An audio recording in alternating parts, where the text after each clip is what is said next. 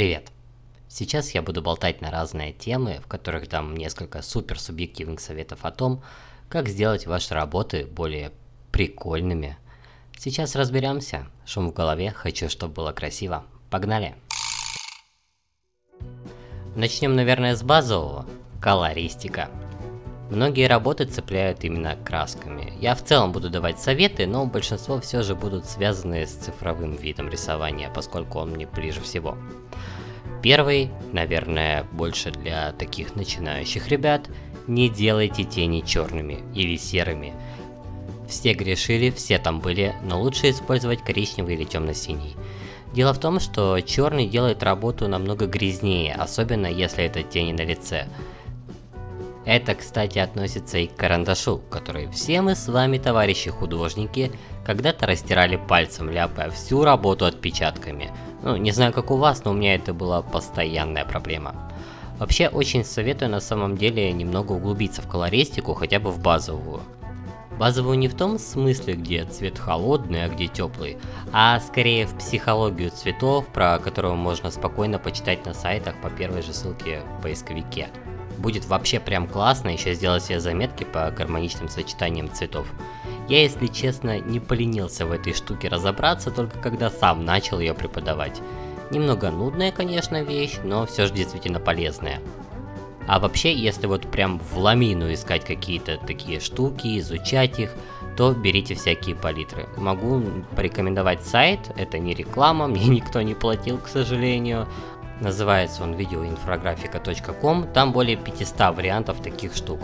Я вот уже рассказывал в одном из подкастов, что разрисовываюсь на работе путем иллюстрирования своей морды. Для покраса я именно там беру цвета на полный рандом. Тоже отличный вариант.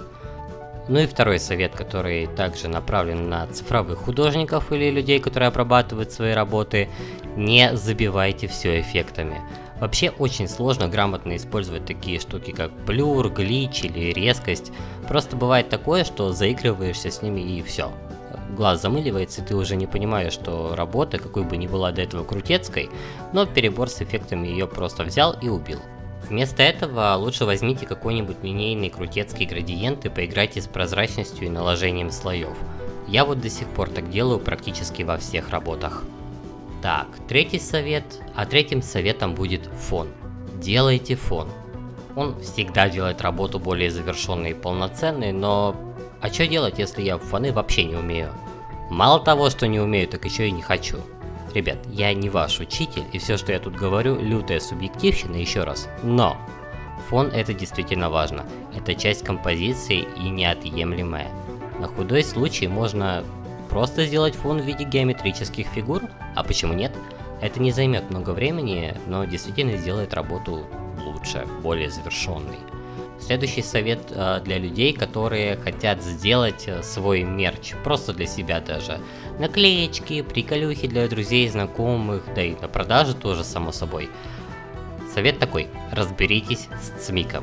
Этот зверь кажется кровожадным и реально стрёмным поначалу, но по факту это просто ворчащая и выжившая из ума бабка этажом ниже, с которой, если ты утром здороваешься, то с ней никаких проблем не возникает. В чем, собственно, замес? Вот сейчас устрою сразу такую образовательную минутку. Лампочки и краски работают по-разному, это мы все и так понимаем. На мониторах у нас есть такой называемый RGB зверь, в переводе это красный, зеленый и синий. Это как раз таки эти лампочки. Если может быть, старый телевизор приближались, видели, что все состоит из них. Вот что-то вроде того. Если они все выкручены на сотку, то цвет монитора белый. Но это если уж совсем грубо объяснять. Так вот, с красками такой прикол не проходит. Если мы начинаем малевать всеми цветами в одном месте на листе, то будет цвет грязи. А принтеры все-таки работают на красках, которые могут очень сильно отличаться от того, что мы видим на экране. Перед печатью нужно переводить изображение в цмик. СМИК это тоже первые буквы цветов, это циан, маджента, желтый и по сути ключевой черный при их смешении, которое получается.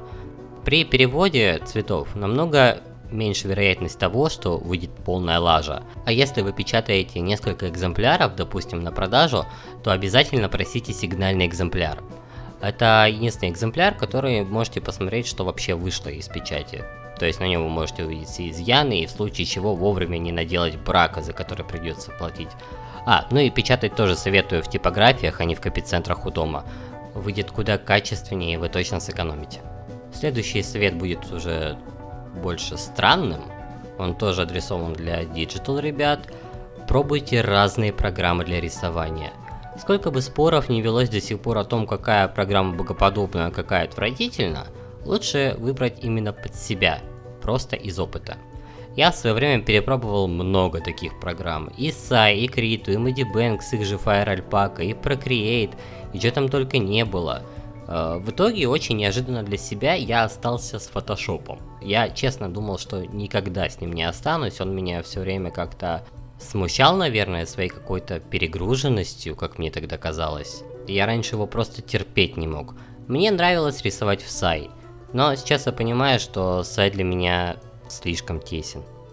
Вот. Перебирался я на Криту, но она у меня часто какие-то финты ушами выдавала. Тупо перезапускалась или посылала все мои кисти лесом и в ракушках. Так себе приколы. Photoshop тоже не идеален от слова совсем.